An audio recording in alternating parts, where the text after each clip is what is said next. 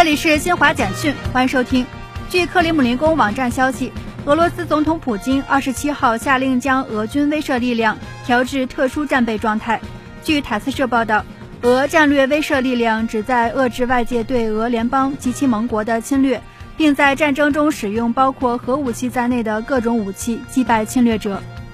乌克兰总统办公室二十七号发布消息说，乌克兰将派代表团同俄罗斯进行和平谈判。谈判将在普里皮亚季河附近的白俄罗斯和乌克兰边境地区进行。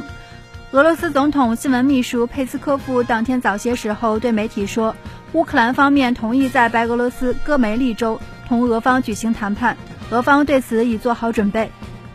联合国安理会二十七号举行会议，表决通过了要求就乌克兰局势举行紧急特别联大的第二六二三号决议。这是安理会四十年来通过的首个关于举行紧急特别联大的决议。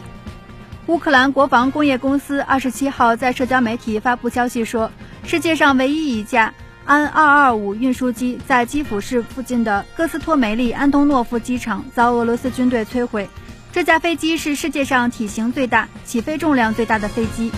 以上，新华社记者为您报道。